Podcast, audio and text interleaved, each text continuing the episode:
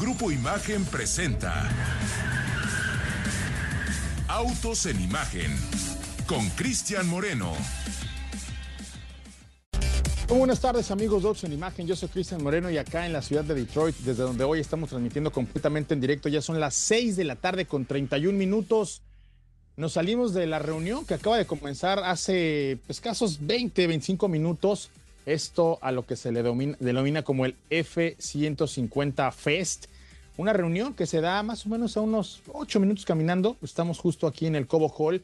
Este será el recinto que el día de mañana reciba nuevamente a la prensa especializada para poder realizar una edición más del Auto Show de Detroit. Ustedes bien saben que en 2019 las decisiones que se tomaron en aquel entonces cambiaron el destino del Auto Show, lo que durante muchos años había sido un Auto Show eh, invernal, un auto show rodeado de nieve, un auto show que en su momento pues eh, iniciaba el año justo con las actividades automotrices, migró o en aquel entonces había planeado migrar para el verano y sin embargo ese verano precisamente el mundo se vio invadido por una pandemia que obligó a este Cobo Hall y a muchos otros recintos que en aquellos entonces se dedicaban obviamente a hacer autoshows, a convertirse en hospitales itinerantes. El año pasado ya el Autoshow de Detroit se volvió a, realizar ya en época veraniega, sin embargo,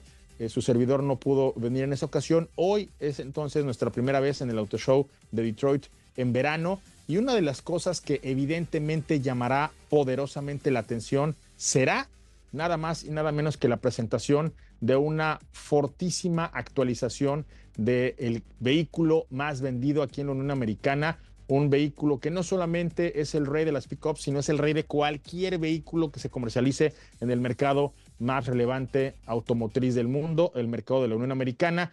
Un vehículo que ya allá afuera está reuniendo a una buena cantidad de fans, a una buena cantidad de propietarios, a una buena cantidad de ingenieros y a muchas personas involucradas dentro de la misma corporación. Más o menos esperan que unos 4.500 empleados de Ford se reúnan eh, aquí en este festival, en el F-150 Fest, precisamente para ver lo que hoy por la mañana nos presentó Ford.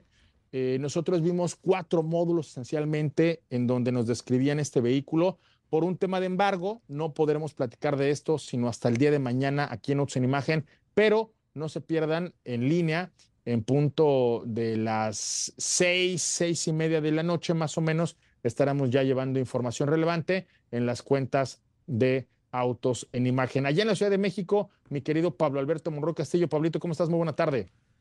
¿Qué tal, señor Moreno? Muy buena tarde, buena tarde al auditorio. Eh, pues excelente, excelente martes para todos. Eh, información importante eh, por allá que se está generando en, Detroit, pero también hay información que se está generando por parte de Peugeot porque ya presentó allá en Francia, en, en, la planta donde va a ser fabricado este, este vehículo, el y 3008, este primer vehículo que utiliza la nueva arquitectura STLA Medium del grupo Estelantis. Vamos a estar platicando de esta, de esta camioneta, la 3008 completamente eléctrica. Y bueno, también hay una información que, me llamó mucho la atención de, una empresa que, que, tú vas a tener la oportunidad de ver mañana o, no sé si al rato mañana probablemente allí en, el Auto Show de Detroit, eh, que están haciendo una propuesta muy interesante de estaciones de recarga, pero lo que hacen es eh, eh, aprovechar no solamente la parte del sol con celdas solares, sino también el, viento. Imagínate, como si fueran unos, una especie como de molinos de viento, pero en vez de que las aspas eh, estén de manera horizontal y girando en ese sentido, son como si fueran cilindros, ¿no? Con, con, aspas eh, que, es, que tienen esa, forma que le dan el cilindro, y lo que hacen es generar electricidad a partir del sol, generar electricidad a partir del viento, y a partir de, esas dos posibilidades, pues recargar vehículos eléctricos. Vamos a estar platicando también de eso un poquito más adelante. Van a estar allá presentando su stand eh, que se llama Wind and Solar Tower, eh, así como su nombre lo indica, pues, y, creo que me parece una alternativa importante porque al final se vuelve eh, un ciclo completamente sustentable, ¿no? Con energía renovable, recarga las baterías y se cierra perfectamente bien ese ciclo. Y hoy son efemérides muy importantes, señor Moreno, en, en, la parte de la industria automotriz, porque justamente... Oye, Pablito, Sí. Pablito, una pregunta. Cuando me dices la I Peugeot, ¿es E o es I? Lo que pasa es que es en francés. Yo sé que tú Ah, eres bueno, políglota, es pero. E, de, pero- de- de eléctrica. Ah, Pablito. Es la E. Ahí, ahí 3008. te. O sabes qué me parece que te está pasando, que como ya ahora esta marca francesa pertenece a- al grupo Stellantis, me lo estabas poniendo en inglés para que acá la gente que está escuchándonos en Detroit este, entendiera de lo que estábamos hablando, Pablito. No, sí es justamente la letra E que denota esta, esta variante 100% eléctrica. Cifras Eléctrico. interesantes y sobre todo también este nuevo lenguaje de diseño de, de Peugeot. Oye, Pablito, vamos a presentar nada más y nada menos que al señor Héctor Ruesga y no, y no por otra cosa, sino porque quisiera que la primera efeméride del día de hoy fuera el cumpleaños de, de mi amigo el señor Héctor Ruesga, quien un día como hoy, pero de hace 15 o 18 años, Héctor. Buena tarde, ¿cómo estás? Muy buenas tardes, Cristian, amigos de Autos en Imagen. Sí, ya es versión 5.1 a 51 años. Ya llegó esta versión y seguimos divirtiéndonos aquí y un gusto estar con ustedes. Se agradecen todas las felicidades. Entonces, un 12 de septiembre, pero de hace 51 años, eh, la, la señora Mayra, quien también felicito, del señor Héctor Ruesga, doña Teresita está dando a luz a, a este señor que el día de hoy es uno de los eh, más fieles colaboradores de Otso en Imagen. Muchas gracias, amigo, por, por la amistad, por la información, porque pues allá afuera tienes una buena cantidad de fans que seguramente estarán contentos que el día como hoy, un día como hoy, pero de hace 51 años estuvieras naciendo, pero sobre todo que el día de hoy estés aquí con nosotros acompañándonos en esta emisión de Otso en Imagen. Vamos a platicar acerca de qué, Héctor. Buena tarde, felicidades. Pues no, muchas gracias por las muestras de cariño a todos, les agradece. Y hoy tenemos un tema que muchos amigos nos han preguntado aquí en Autos en Imagen y en el garage sobre todo. ¿Qué pasa con las baterías por ahí cuando nos hemos enfrentado con el señor Portilla que le dan miedo a agarrar los cables de pasar corriente? Parte de esos mitos, cómo debemos de cuidar las baterías de nuestros autos, qué tipo de batería tenemos hoy, porque ya hay varias en el mercado, precios, eh, eh, ¿Para qué están diseñadas? Es muy importante. Ya las baterías de plomo han cambiado por las de plomo calcio o las de gel. Todo ese tipo de cosas y esas dudas que tenemos aquí anotadas van a ser parte hoy de la conversión que tengamos aquí en el garage de Autos en Imagen. Platicamos de eso en un ratito. También vamos a tener al señor Gerardo San Román. Recuerden que la semana pasada nos quedamos pendientes ahí con el eh, tema de, de la industria automotriz china, este músculo de manufactura que no solamente tiene que ver con teléfonos celulares, no solamente tiene que ver con computadoras, no solamente tiene que ver con televisiones, también los autos son un, rubro en el que obviamente pues eh, están muy metidos. Así es que vamos a platicar un rato con él y nos vamos con las efemérides, Pablito, porque precisamente un 12 de septiembre, pero de 1963, es decir, hace 60 años, Porsche presentaba al mundo y a los medios de comunicación nada más y nada menos que uno de los vehículos más icónicos en la historia del automóvil allá en el Auto Show de Frankfurt. Nada más y nada menos que el 901, un vehículo que al día de hoy lo conocemos como 911 porque aquel nombre que eh, pretendían eh, otorgarle pues era uno que entraba en conflicto precisamente con Peugeot porque ellos habían patentado todo lo que tuviera que ver con nombres de autos que tuvieran un cero en medio, así es que el 901 entraba en esa categoría. El 911 al final del día se quedó como un nombre que al día de hoy todavía se conserva. Todas las generaciones que han pasado con este nombre han sido muy relevantes porque lo que tiene Porsche en términos de, abolengo, en términos de herencia, en términos eh, de evolución, es nada más y nada menos que la virtud de un vehículo que lo que le pongas a hacer lo hace bien. Este 911 lo hemos visto como vehículo de carreras, lo hemos visto como vehículo policíaco, lo hemos visto como vehículo eh, de persecuciones, lo hemos visto también como vehículo de rallies. Hace un, algunos meses, todavía en un año, eh, tuvimos la oportunidad de ir precisamente a Marruecos a ver la reinterpretación del 911 Dakar, este que precisamente se reeditó para conmemorar la primera victoria que alcanzó eh, Porsche precisamente en el Rally Dakar, una de las pruebas de deporte motor más duras del mundo. Así es que un día como hoy, Pablito, 12 de septiembre, pero del 63, Porsche presentaba al público el vehículo que al día de hoy le da fama y fortuna. Un auto que pues también tiene celebraciones en todo el mundo. Estaba viendo hoy por, por la mañana una reunión que hubo allá en Portugal. Sé que va a haber reunión en unos, en unos días, justo a finales de este mes, allá en Laguna Seca. Eh, también hubo reunión hace unos días cuando celebraron el 75 aniversario de la marca y en donde el 911 también tenía su partecita de gloria. Aún hace unos días que estuvimos en el Auto Show de Múnich también presentaron una ejecución clásica, una reinterpretación, un guiño al vehículo que está cumpliendo 60 años, Pablo.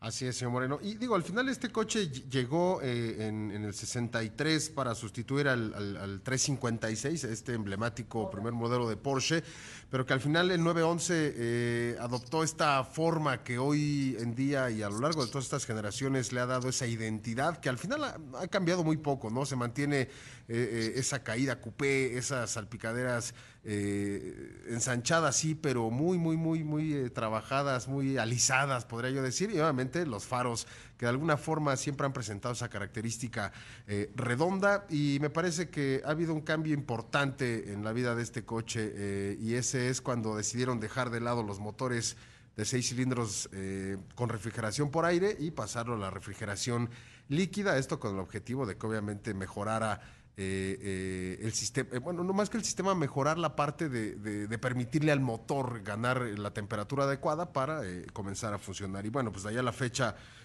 ha sido toda una historia de éxito y hoy justamente son ya seis décadas de existencia del Porsche 911. Un 911 que, bueno, cada generación aportó algo, pero fíjate, así como tú dijiste, cuando dejó de ser un vehículo refrigerado por aire, creo yo también que cuando dejó de ser un vehículo que únicamente le daba a las versiones más poderosas la sobrealimentación de un turbo, es decir, cuando tenía inicialmente eh, pues eh, solamente algunas versiones turbo, ahora pues todos los vehículos de, esta categoría son turbos, creo que son momentos importantes, pero también de como hoy no quiero irme al primer corte sin antes recordarles que un 12 de septiembre, pero de 1966, es decir, tres años después de lo que ocurría allá en Stuttgart, el Chevrolet Camaro también fue presentado a la prensa por aquí, precisamente en la ciudad de Detroit, en el estado de Michigan, en, la ciudad del motor. Un eh, Camaro que al día de hoy, pues bueno, ya saben ustedes que tiene una historia evidentemente muy relacionada con Chevrolet y que al día de hoy es un vehículo icónico que también proyecta una evolución importante, dejando de ser un solo auto y los eh, pues más allegados a la corporación dictan que puede ser ya una familia completa de vehículos las que lleven la denominación Camaro. Vámonos a un corte. Estás en Autos en Imagen.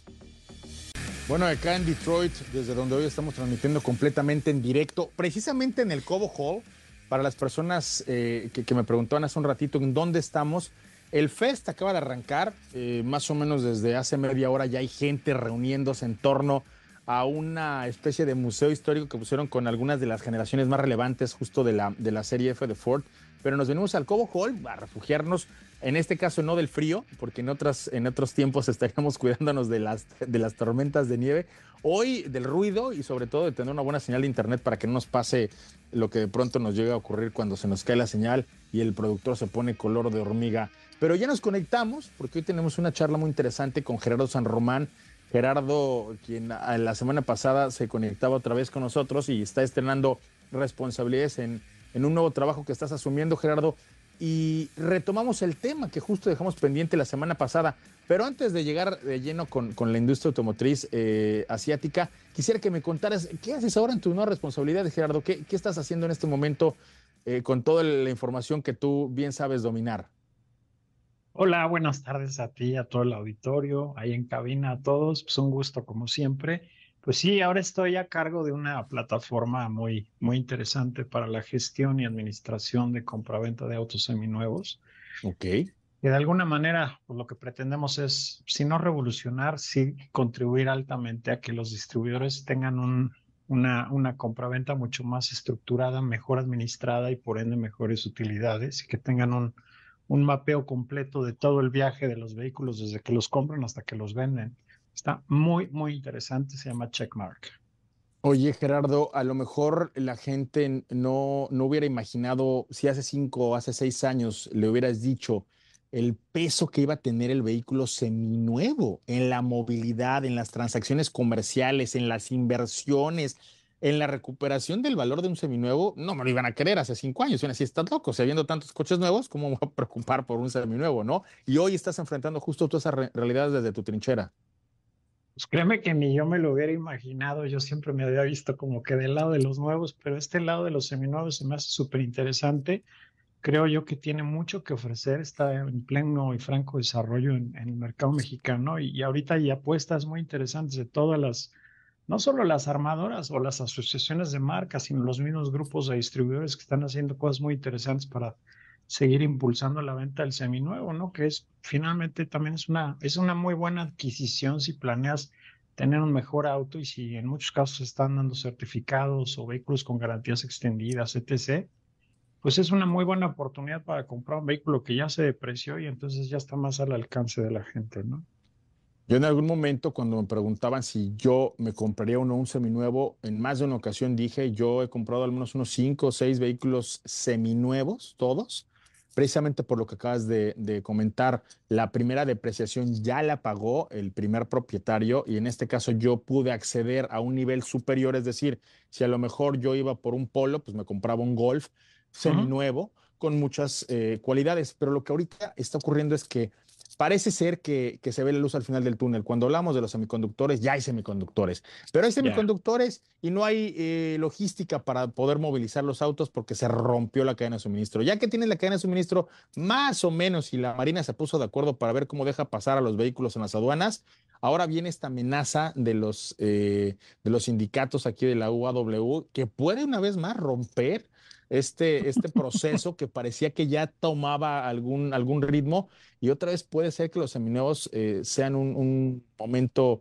importante. Otros que van a encontrar ahí, un, van a hacer su agosto si es que esta eh, huelga llega a concretarse, son las marcas chinas, porque pues ellos están del otro lado.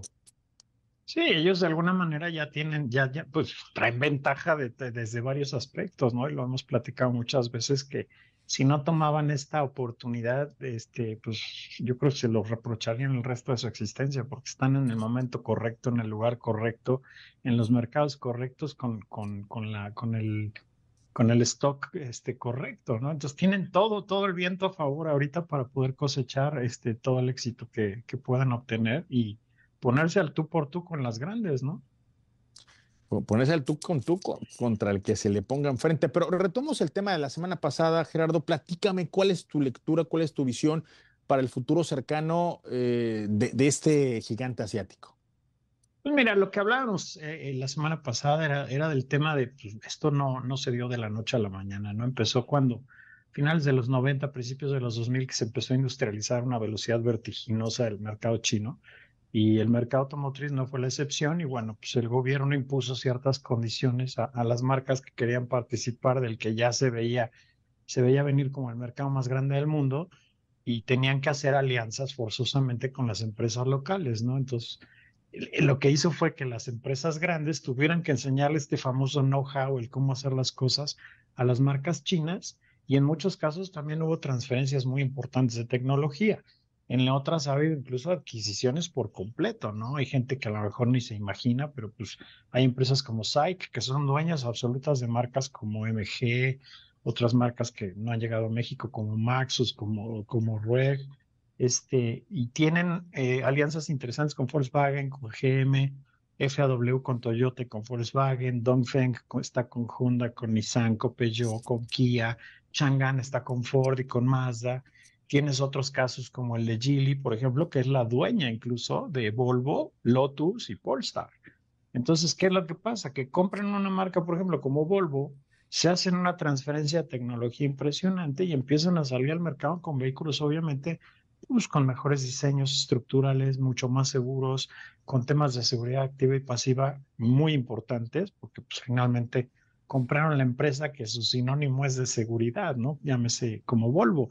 Otras, por ejemplo, como, no sé, BYD, que hicieron alianzas con Toyota, pero solo para la, parte de vehículos eléctricos. Great Wall, que está con BMW, pero también, por ejemplo, Brilliance también está con BMW. Entonces ha habido como que una alternancia ahí muy interesante de no solo con una marca, sino con varias marcas. Y esto les da acceso precisamente a muchos temas de, de diseño, manufactura, de, de, todo lo que es este investigación y desarrollo sobre todo. Y esto ahorita lo que están haciendo ellos es que llegó el punto donde cosecharon ya buena parte de lo que habían sembrado con estas empresas, Por eso te decía yo el otro día, que ya están en el punto donde dijeron, bueno, con permiso, gracias, pero ahora es mi turno y ahora ellos están empezando a innovar. Y eso está muy interesante, porque ya no solo están absorbiendo, sino que ahora están empezando ya a mostrar el, el fruto de todo este tiempo de trabajo, de alianzas, de transferencias, de, de todo lo que han compartido con las grandes y están empezando a contribuir. Y se me hace muy interesante lo que están haciendo los chinos, porque lo que han traído es una velocidad vertiginosa de cambio de modelos, de carrocerías, de plataformas, pero sobre todo la velocidad con la que se está electrificando el mercado. Es, es, algo brutal, es vertiginoso esto. Fíjate que veo aquí tres cosas muy relevantes que compartir con el auditorio.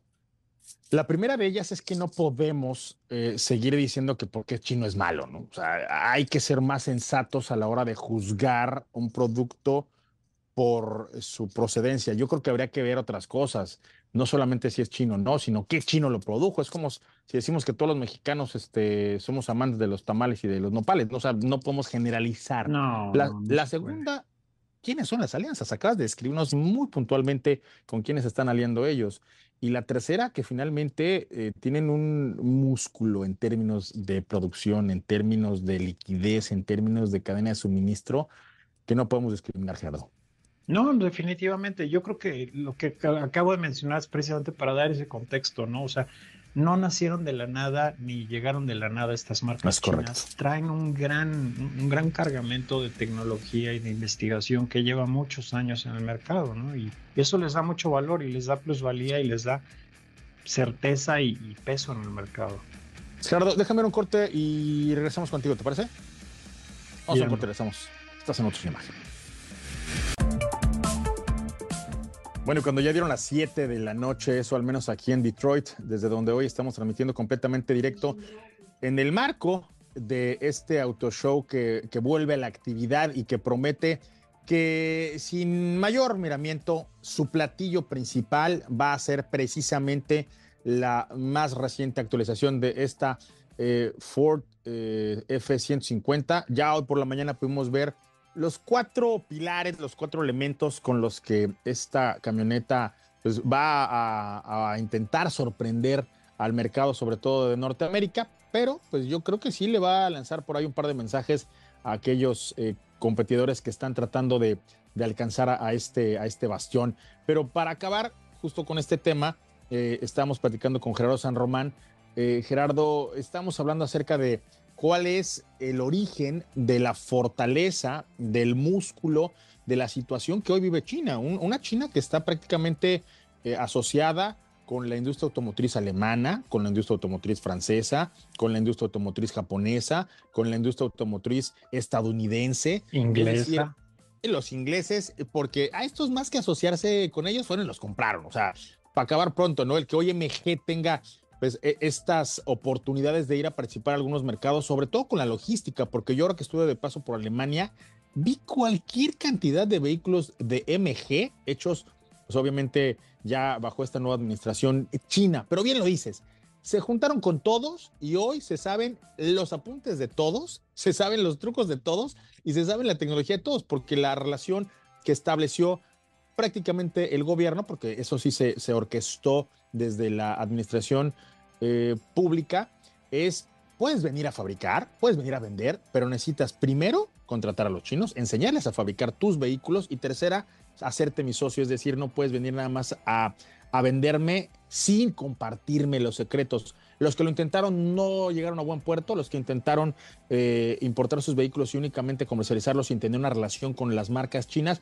pues fracasaron porque los aranceles eran impagables.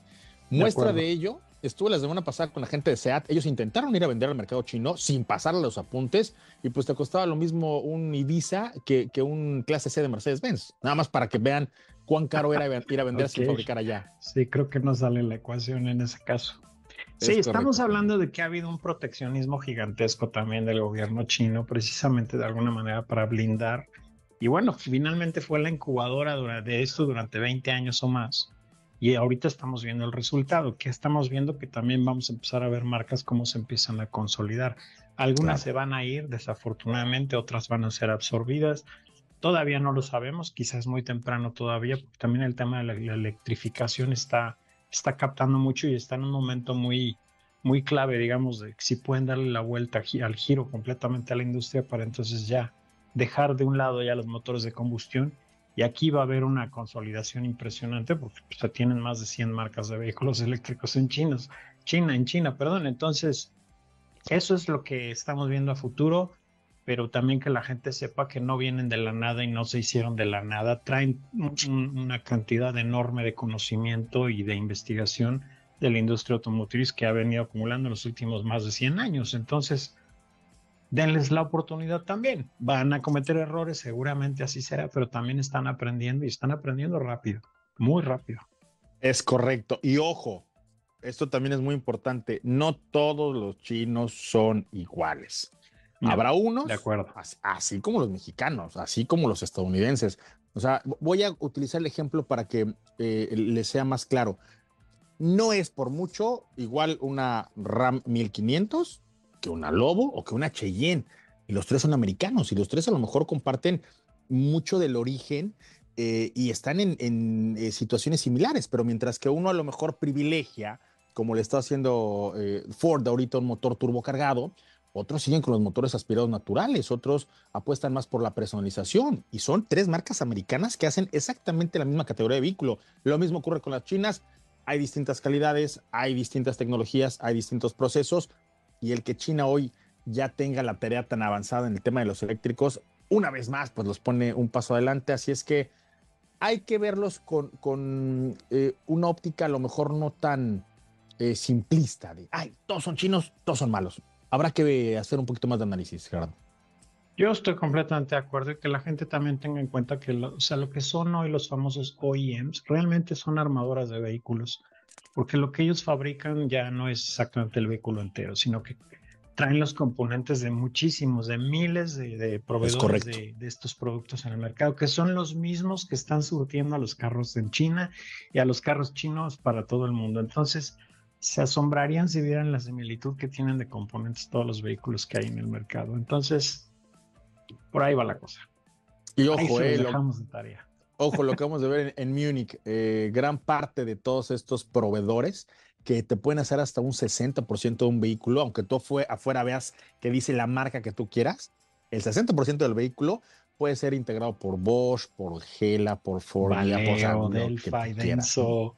Sí, llámale como quieras. Son los, son los grandes fabricantes de autopartes o de componentes que finalmente te llevan a la fabricación de un vehículo, ¿no?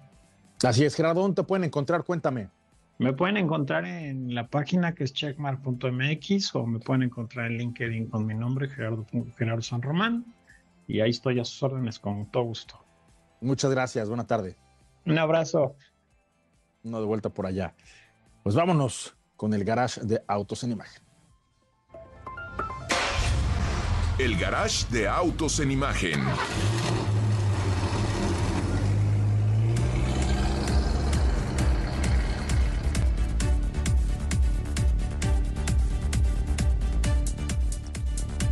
Bueno, y cuando ya son las 7 de la noche con 7 minutos, los fans de Héctor Ruesga están en una batalla para ver quién es más popular, si el señor Ruesga o el señor Carlos Sainz, que también decidió cumplir años un día como hoy, amigo, así como tú.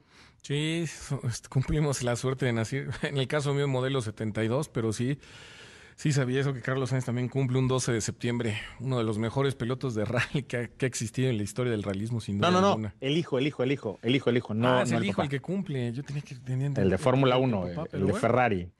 Uno más, de todas maneras. Está a punto de ser historia también en unos años. Ah, ojalá. Oye, amigo, eh, vamos a hablar ahora sí de, baterías, porque es un componente que, muchas personas obviamos, este, que muchos decimos es lo mismo eh, y no le hemos prestado la atención a lo mejor suficiente o necesaria eh, para este componente que el vehículo evoluciona en muchas cosas y también en el, acumulador. Pero aquí me gustaría brincarme a lo mejor toda la, la, teoría y pasar al tema de la práctica. ¿Para qué sirve un acumulador y cómo es que lo puedes echar a perder si no lo utilizas adecuadamente?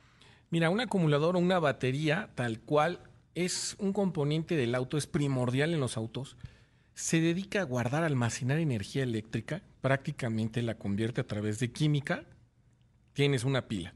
Y esa pila, cuando nosotros queremos arrancar el auto, es parte primordial para que el motor de arranque, lo que le decimos la marcha aquí en México, trabaje y arranque el motor. Es darle el primer impulso al motor de combustión, en este caso, que empiecen a moverse los, los pistones y empiece a, ver la chispa y la detonación, empiece a funcionar el motor y logre arrancar y ya después el motor por sí solo se mantiene en las revoluciones que le llamamos de ralentí, es decir, que sin pisar el acelerador, el motor, el auto se mantiene encendido por sí mismo.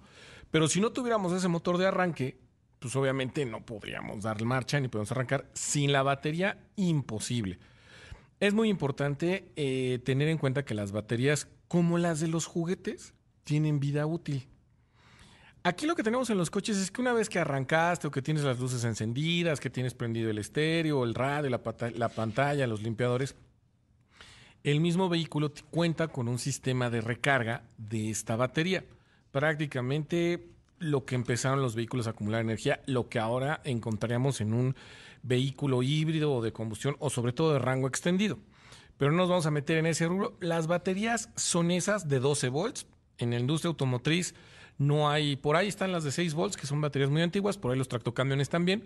Pero lo que vamos a encontrar en el 90 y más por ciento de vehículos, de los autos, 12 volts.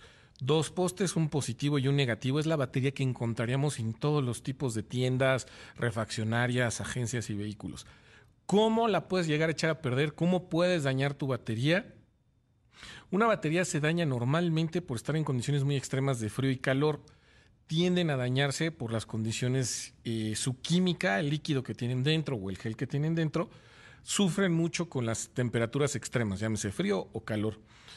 Como se someten a sobrecargas, si el generador o el alternador, que es el que se encarga de mantener estas pilas a un voltaje, a un amperaje adecuado, empieza a fallar el regulador de carga, vas a cargar de más o de menos la pila y se va a dañar.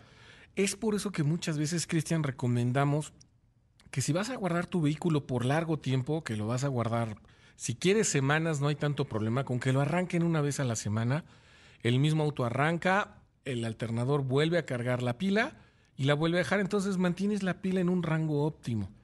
Pero si lo vas a dejar por meses y llegas y lo arrancas, vas a tener una batería muy descargada y el alternador va a trabajar de más, el regulador de carga va a trabajar más, va a estar cargando la pila por más tiempo y con el tiempo o con estos eventos que sean muy repetidos, que se repitan estos, estos eventos, vas a dañar el regulador de carga y vas a tender a dañar eh, tu batería.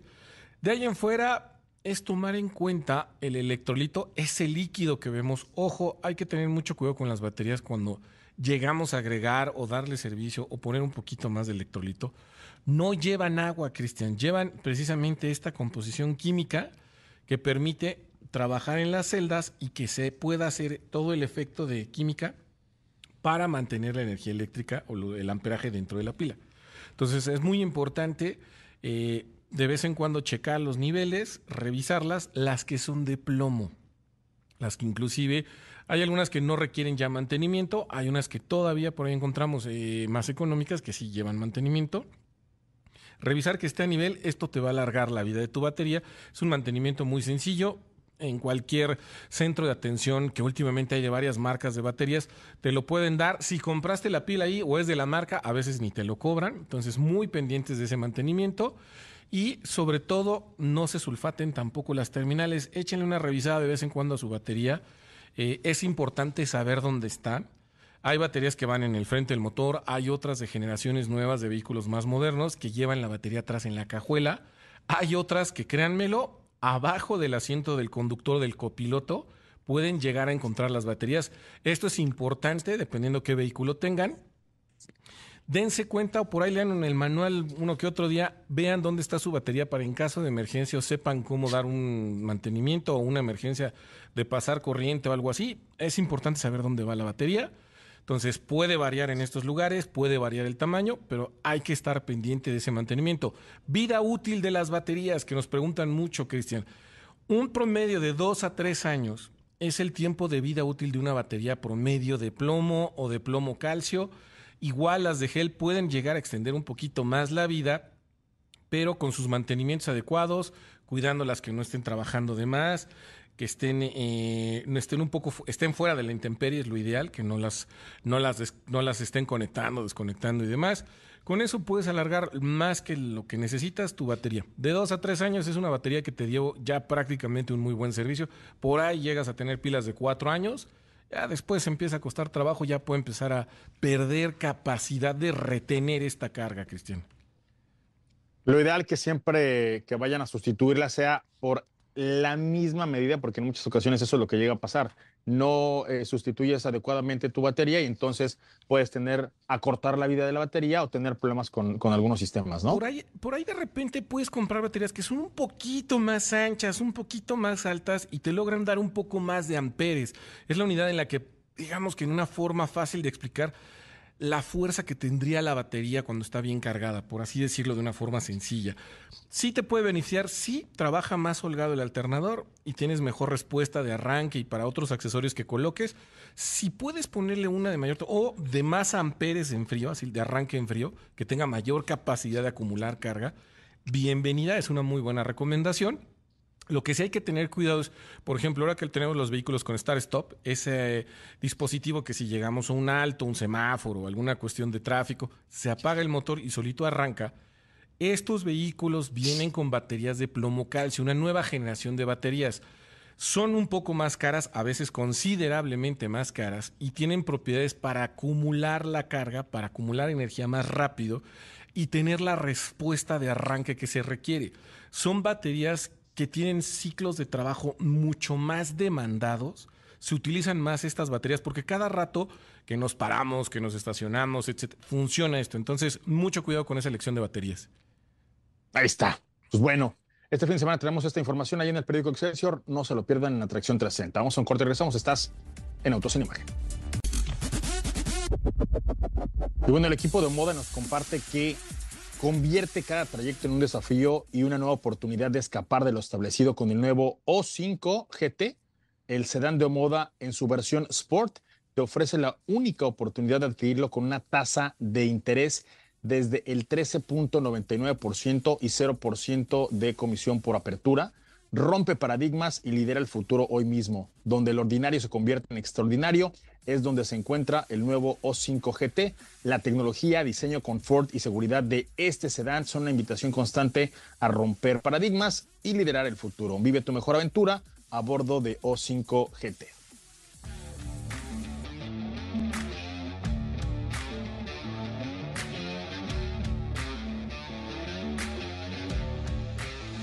Toda la información que aquí les compartimos obviamente está ahí en la página www.omoda.mx.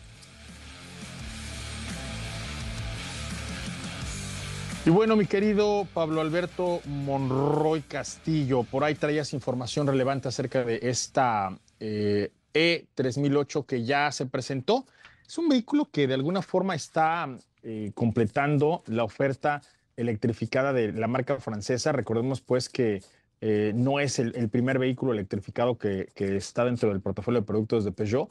Ya desde hace tiempo tenían otras eh, variantes y hoy simplemente lo que hacen es evolucionar este 3008 hacia esta nueva categoría. Pablo. Así es, señor Moreno. Y de hecho aquí lo importante de, de este, de este Peugeot E3008 es justamente esta nueva arquitectura STLA Medium de, del grupo Estelantis. Ya algunos meses atrás habíamos platicado de cuando presentaron esta plataforma que al final les permite instalar eh, diferentes tipos de motorizaciones 100% eléctricas eh, con diferentes eh, longitudes en cuanto a distancia entre ejes y demás. Y bueno, al final debuta esta plataforma con este coche, pero evidentemente en otros modelos de todo este grupo Estelantis, pues veremos esta misma plataforma, obviamente adaptada a, cada uno de los eh, segmentos.